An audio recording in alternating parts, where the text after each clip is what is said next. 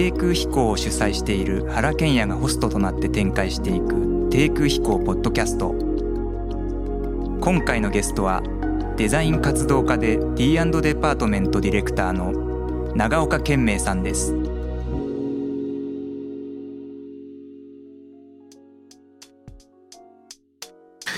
はい、えー、それでは始めたいと思いますが、えー、デザイナーの原健也です、えー、今日のゲストは、えー、デザイン活動家の長岡健明さん。まあ、デザイン活動家デザイナーじゃなくてデザイン活動家っていうとこが大事なとこだと思うんですけどもあの、まあ、ロングライフデザインという考え方を標榜しながらあの、D& デパートメントっていうお店を、まあ、運営したり、D トラベルっていう雑誌を発行したり、まあ、そのお店を作ったり、雑誌を発行したりっていうのは、まあ、表面的な活動ですけども、その背景になんか、長岡さんのやりたいことっていうのが延々と脈々とあるような気がするんですけども、その辺の話をですね、今日はゆっくり伺っていきたいと思いますけれども、まずあの、ロングライフデザインという考え方。これはあの、いつそういう考え方にたどり着いたかっていうことをですね、ちょっと聞いてみたいなと思うんですけど。はい。あ、長岡です。よろしくお願いします。緊張しますね。あのー、あ、ロングライフデザインっていうテーマにたどり着いたのは、あの、まあ僕デザインが大好きで、で、原さんのところに来て、原さん見て、あ、この、こんな人いるんだったらもう絶対自分の未来は、この人の、この人の先にはあってはいけないっていうふうに思って、自分が自分らしいデザインの道をこう探っていく中で、まあデザインをゼロから起こすことに才能がないってもう30ぐらいの時に気づいたのでじゃあもう世の中にすでに生まれたデザインの中からデザイン自分のデザインのその活動っていうか方向性を見見あの探そうということでロングライフデザインっていうのにたどり着いたということです。まあ、まあお話になったり長岡さんはあの原デザイン研究室っていうのが、デザインセンターにできた時にあの創立のメンバーの一人としてあの参加してくださってたんですよね。はい、でそこにはそんなたくさんはいなかったんだけれども、うんうん、あのデザインの現場っていう雑誌が。雑誌があって、はい、その中にコンプレックスプールっていうね、うん、割と不思議なタイトルの複合蓄積とでも言いますか、はい、とにかくいろんなことを世の中提案しまくりながらそのアイデアを蓄積していきましょうみたいな記事を作って、でそれを長岡さんと一緒にあの編集をしてたんですよね。でそういうのを、まあ、最初の第1回目は松屋の屋上に大人の屋上を作ろうみたいな、うん、そういうような、まあ、まあ、架空のプロジェクトをやっては取材するみたいなことやったんですけど、うん、あの辺りから長岡さんのなんか離陸が始まったような気がするんですけどね。そうそうですね、まあ、原さんの中にあるその原さん僕の中での原賢也っていうのはそのゼロからデザインを生み出す人とあとはやっぱり僕が今やってるように世の中にもすでにあるものをどう編集するかっていう編集の能力の高い人っていうふうに僕は思ってるんですけどそういう意味であの雑誌の取材雑誌の連載が本当に原デザイン研究当時室だった体質とすごく合っていてしかも今おっしゃられたように僕の体質にもすごく合っていて原さんはクライアントの仕事をやりながら研究室をこう支え僕はあの原さんのその編集的な側面の、まあ、当時は右腕だったと思うんですが、えー、そういう感じで外に外に飛び出していろいろ調査をしたりしていってあの面白いネタを拾ってきてどうそれを編集するかっていうことを、まあ、雑誌の取材あの連載を通じてそれがとてもよくあの上手にできたんじゃないかなと思ってます。そうですよね、うん、まああの表に出たら帰ってこないですよね。何回今何やってんのっていつもいつも聞いてて、なんかどっか屋上に取材に行ってますみたいな、そんな感じだったけど、はい、あの、デザイナーなのに、あの、ワープロが欲しいって言われて。よく覚えてますね。ワープロ、コピーライターみたいにもらって、ずっと文章を打ってましたよね、あなたは。その、はい、当時から今とやってることがほとんど変わってないと。変わってません。はい。当時日本デザインセンターは、まあ今もそうかもしれない。今パソコンが、僕が入った時には250人の社員で1台もパソコンがない時代でしたので、デザイナーはカッターマットとカッターと、えっ、ー、と、ペーパーセメント。を与えられてコピーライターはワープロワープロですよねを与えられて僕はもうデザイン用具が本当にいらなくてワープロがすごい欲しかったんですけど本当に無理を言ってパスあのワープロを手に入れるのに3年ぐらいかかりましたけど。はい。まあでもすごいすごい行間の密度でものすごい量のテキストを打ってたのを記憶してますけども、はい、まあ、そこからその D& デパートメントっていうのがまず生まれた、うん。うん、これすごいですね。今はもう北海道埼玉東京富山京都鹿児島沖縄ソウル、うん、チェジュ、はい、で中国のビシャン、まあ、さらに和歌山ができるっていう、すごい勢いですね。はい、これはどんなふうな状況なんですか？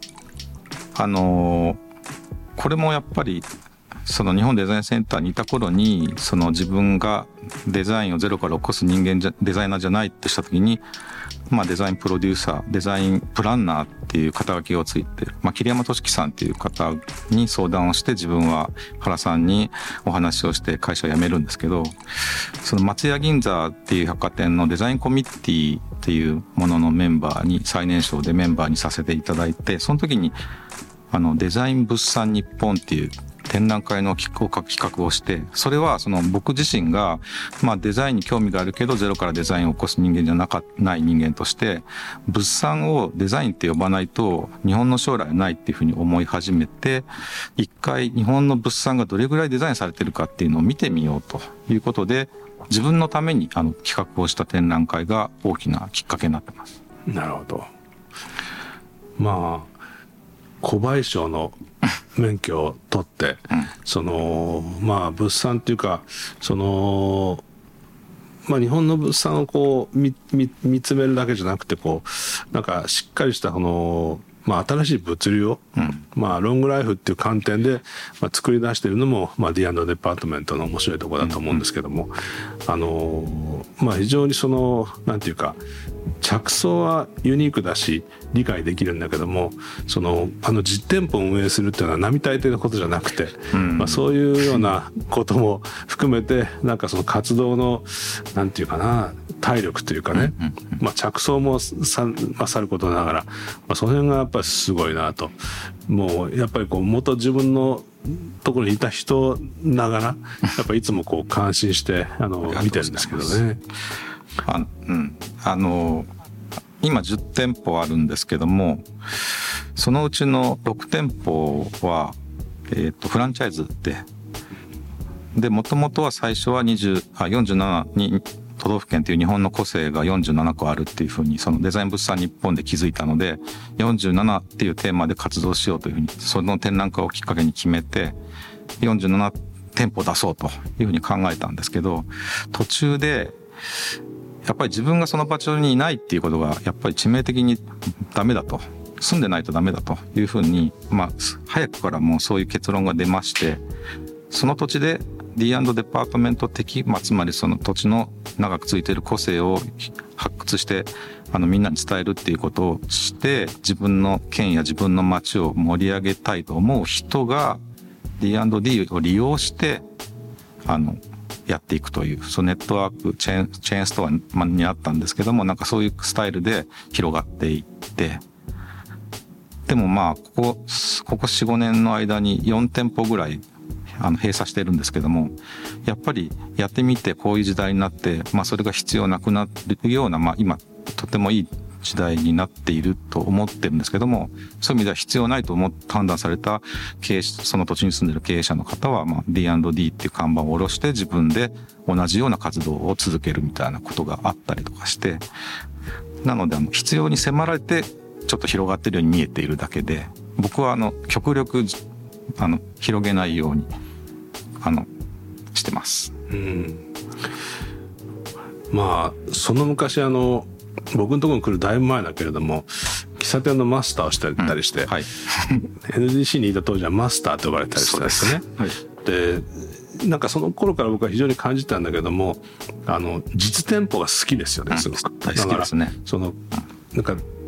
デザインのお店 D& デパートメントってお店は実は喫茶店なんじゃないかみたいな。だからそういうね長岡さんっていうのは喫茶店のマスターみたいな人なんじゃないかってずっと思思ってて、あのだからまあ、ロングライフデザイン、まあ、確かにそうだし、まあ、そこでこうなんかデザインの、まあ、リサイクルショップっていうふうに考えると、まあ、それも腑に落ちるんだけども、やっぱりなんかこう人と実に接していくところにね長岡さんのなんか醍醐味があるんだろうなと思うんですけども、うん、人好きですよね。そうですね。あるいは、うん、あるいはなんだろう人が好きっていうよりもまあシャイなところもあるかな、はい、その必ずしもそのなんか誰 誰とでもすぐ仲良くなるっていうのは外面がそう見えるけど実はそうじゃないところもあるんだと思うけれどもでも自分が企画したりこう売りたいと思ったものが売れた時にすごい嬉しい、そうですよね、うんうん、そうですね、うん、あの人が好きか嫌いかって言われたら嫌いなんですけどただやっぱり自分がこう世の中を見てあこれいいなと思ったことに同じようにこうそれをいいねいいねって言ってくれる人たちとはやっぱりあのその人たちと一緒に何かこう何かを膨らませていくことはすごく好きなのでそういう意味ではやっぱり最終的には人と一緒にやっていかないといけないなと思ってます。うん、うん。まあ、しかし今本当にそのネット販売とかね、まあ、そういうこう物流に関して 全然違う波が起きてきてて、まあ、そのお店っていうのが必ずしもあのなんていうか素敵なお店がもてはやされるわけではないっていうか、うん、そういう環境下にあると思うんですけどもそういう中でこの実店舗をやってる感覚感触っていうのはどんなふうに今考えてます？うん。みんなそれぞれやっぱりその土地に住んでいるので先ほど言いました通りその僕はやっぱり東京に30年以上住んでるとどうしてもなんかその土地に住まなくても東京っていう力を使利用してその地方や地方のなんかいろんないいものをコントロールできるというふうな錯覚に陥る、まあ、メディアをメディアも背中に背負いながら東京で何とかしてあげるっていうようなちょっとなんかこう上からな感じがあったんですね。それにやっぱり15年ぐらい前に気づいてそういう意味ではそのその土地に住んでる人がやっぱり中心でその人たちをいかに盛り上げるために東京があるかっていう順番に変わってきてるので僕自身もそういうスタンスで最近はあの特にやるようにしてます。うんなるほど。まあ物を売るんじゃなくてその物の背景を売るっていうふうに言ってますよね。はい、そのまあ、みんな物が欲しいんじゃなくてその物の周辺物の周りが欲しいんでしょうっていう、まあ、そこがそのお店のねあの面白いところだっていうふうに言ってましたけど、まあ、それはやっぱりあれですかね。その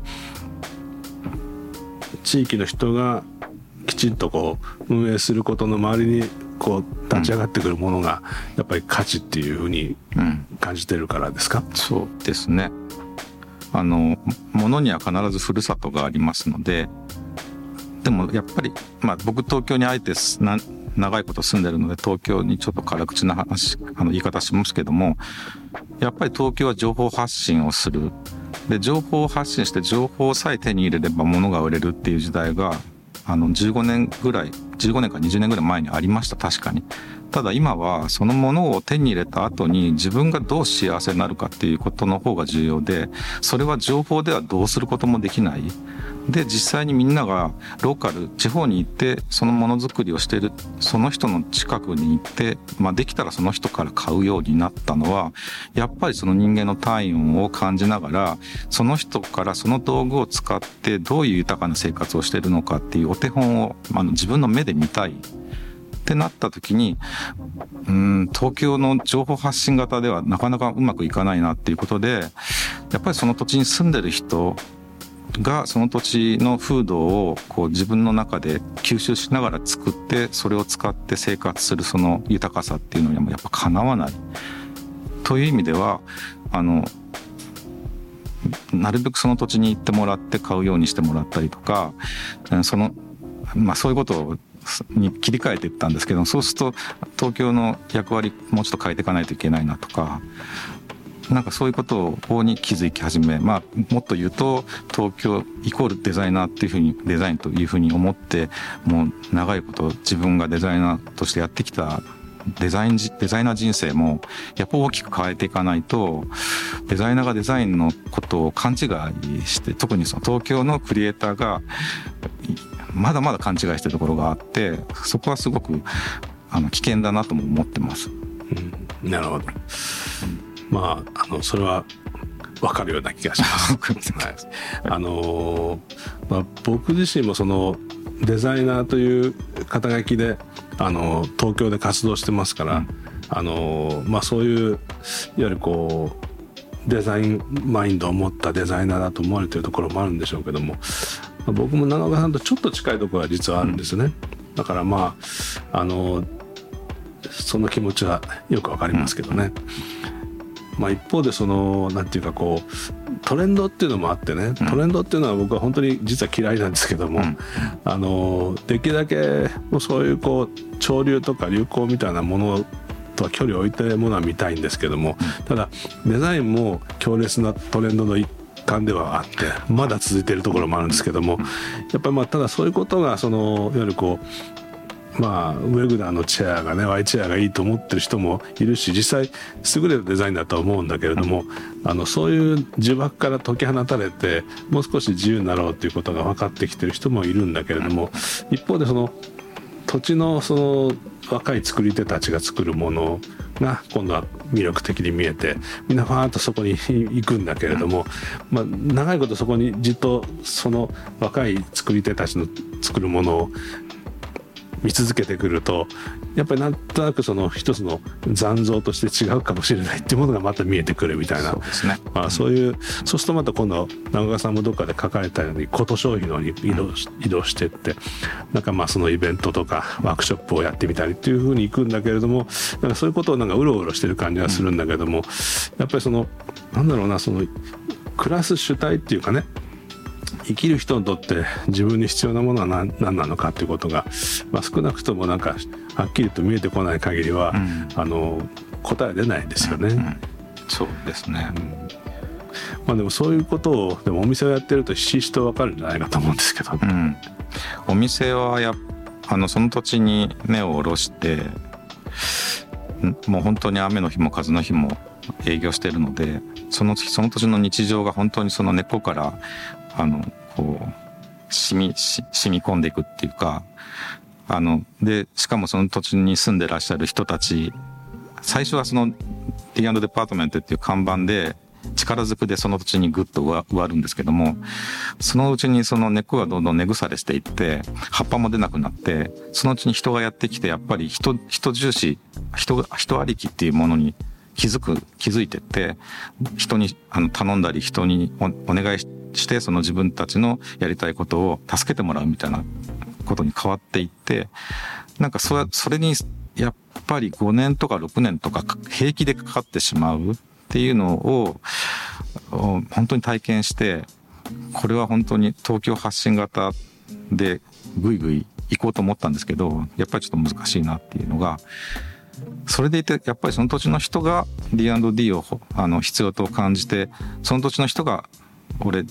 東京発のブランドやるわっていうふうに言っても結局やっぱり5年6年はかかってしまうっていう意味では自分で東京にをベースに進みながらデザインの力を信じてやってるんですけどなかなか今だから本当に猛烈勉強中で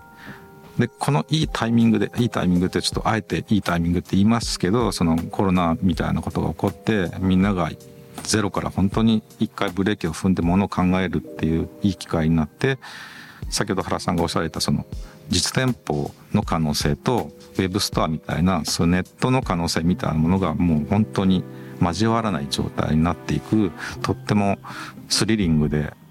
クリエイティブな時代になっていくんじゃないかなと思ってますけど。なるほど。まあ直岡さんが言うその雨の日も風の日もなんか人気で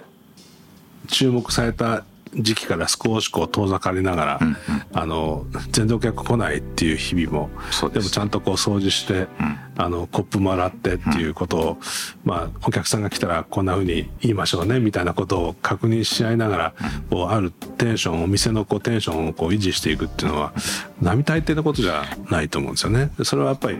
あの普通のデザイナーがこう絶対わからない、あのまあ実店舗からこうまあ体験したね、まあ、長岡さんのすごく、あの、大事なね、あの、ポリシーがそこにあるような気気がしますけどね、うん、僕も全くそこは分かってなくて僕なんかもう東京にいるやっぱりダメなデザイナーの一人なんだけど まあ耳が痛いんですよ。でも、うん、あのー、まあ、それは非常によく分かりますね、やっぱりまあやっぱりこう日本も経済成長してる時はねやっぱりこうあのー、まあたくさん所得が増えてくるとかより素敵な家に住めるとかよりたくさん旅行ができるとか、うん、美味しい店の情報をどんだけ知ってるかとかよりいい照明器具のことが分かっていたりとか、うん、まあ、そういうことが、まあ、一つの幸せの根拠になる状況だったと思うんですけれども、あのやっぱりまあそのある段階臨界点があってあのまあ経済的にこれからどんどんこうのしていくわけじゃなくて、うん、むしろこうあの成熟していくっていうかあるいはその部分の、まあ、成長っていうのは他の途上国に譲っていかなきゃいけない状況の中であの幸せの根拠はどこにあるのかっていう、まあそういうことですよね。はい、そういう時にやっぱりまあおそらくそれはその生活者としてというかその土地に暮らしている人間のなんか非常に根源的な誇りみたいなもの、うん、それがこうちゃんと持ててるかどうかっていうのがおそらくその幸せの根拠としては重要なんだろうと思うんですよね、うん、その辺が一番おそらく長川さんが見えてることなんじゃないかなと思うんですけどね、うん、まだまだまだですけどもやっぱりお店をやお店をやるとオープニングあ最近僕お店のオープニングをやらないようにしてるんですけどオープニングの日は中国のビシャンってあの日本早朝に出て真夜中に着くぐらいの距離の中国の山奥にお店を作ったんですけどもそんな山奥にものすごい数の人がオープニングにやってきてもうお店に入りきらないぐらいやってきて翌日一人もいないんですよ。あの営業してるんですよ。お店ってやっぱりそういう生々しさがあるので、オープニングをなるべくしないようにし、しないようにしてるのは、自分が翌日にめちゃくちゃ傷つくというか、もうなんか、ため息も出るし、売り上げはゼロだし、みたいなことがあって、なんかそういうリアリティみたいなものも、あの、あの、飲み込めないといけなくて、長く毎日その土地で営業するってそういうことだなって思って、で、意外とその幸せって本当に、いろいろ欲張っていろんな幸せをこう探すんですけども、結局なんかおばあちゃんと一言二言喋ってなんか良かったなっていうことぐらいのスピード感とそういうそれぐらいのことなんじゃないかなって最近思い始めてで物物とかデザインって一体何を何なんだろうっていうで特にそのデザインのディレクションとかあのプランニングとかをしたから企画書を立て企画書通りのお店を自分自身がお店に立ってやっていくとやっぱり企画書通りに全くならないっていうのもすごく体験したし何年もかからないと何年かかってもその企画書通りにならないっていうのもすごく分かったしであのそうなんです最近そのオープニングやらないっていうのもそうですけども営業時間を決めないっていうのも、もう自分自身が疲弊していってしまうので、企画書通りにしようと思ったらやっぱり世の中のルール、営業時間とか定休日とか、そういうものを、に無理をしないっていう、その状態で自分がそのお店に直に向き合わないといけないということで、これから作るお店のほとんどは営業時間も定休日も、あの、全く決め、決めずに、自分の体調が悪かったらお店は休めますし、営業時間も年がら年中開けるつもりもないですし、あの、お店ってやっぱり、いつ、いつ来てくれるかわからない人たちのために、先ほど原さんが言った通り、万全の体制を組んで、特に飲食なんて食材を全部整えた上で、それで一食も出なくても新鮮な食材を整えないといけないっていうすごく大変なことがあって、で、この20年、30年ぐらい経ってようやくなんとなくみんなが、もうコロナのきっかけもあって、営業時間っていうことに対してとか、自分の働き方みたいなことに関して、あの、無理をしないでいこうと。百貨店ですら定休日作った方がいいんじゃないかみたいな話になったりとかして、今も、今、僕らは今そういう段階にやっと来てます。なるほど。まあでもそういうその、D& デパートメントの運営に関してね、うん。はい。まあその創業者である長岡さんがそういうふうに感じているんだけれども、まあ10店舗以上になってくると、まあ長岡さんがいつもそこにいるわけじゃないし、あの運営とか経営とかっていうことに関しては、いろんな人に託していかなきゃいけないですよね。はい。はい。でこれ長岡さん、創業者の長岡さんの気持ちをうん。ちゃんと汲み取って、それをこう代替できる人たちがたくさん育ってきてるってことですか？鋭いですね質問が。えっと実は今社長は3代目で僕が1代目で2代目男性の全くあの血もつながってないし家族でもない人間大阪での店長を社長にして今は自分の妻が社長をやってるんですけどもあの実際その自分の創業の思いを熱を伝えられてるかっていうとそうではなくて、まあ、そこに限界を感じて自分が自分らしくできる新しい D& デパートメントを今作っていて、まあ、それが D ニュースっていうんですけども、まあ、今の質問の答えとしては、えー熱を受け継げないのでその100今社員 100, 100人いるんですけども100人規模の D& デパートメントを続け続けていくために若い人たちが新しい感覚で今の時代に合った経営をしてもらうと。でそれには55歳の僕創業者といえどもやっぱりそこでその中で社長代表を務めるのは非常に難しいし危険だということで、えー、と退いたって感じですね。なので今まあ40近いあの新しい社長があの経営をしてます。でそれには全くタッチしてないのでたまに SNS とかで見かけるとイライラするんですけど まあ自分は自分のやりたい D& デパートメントの新しいものを作っている最中ですなるほど。えっと、そろそろ中休みですが、キャプテン。はい、そろそろいいお時間になりましたそう。ですか。じゃあちょっと中休み入れたいと思います。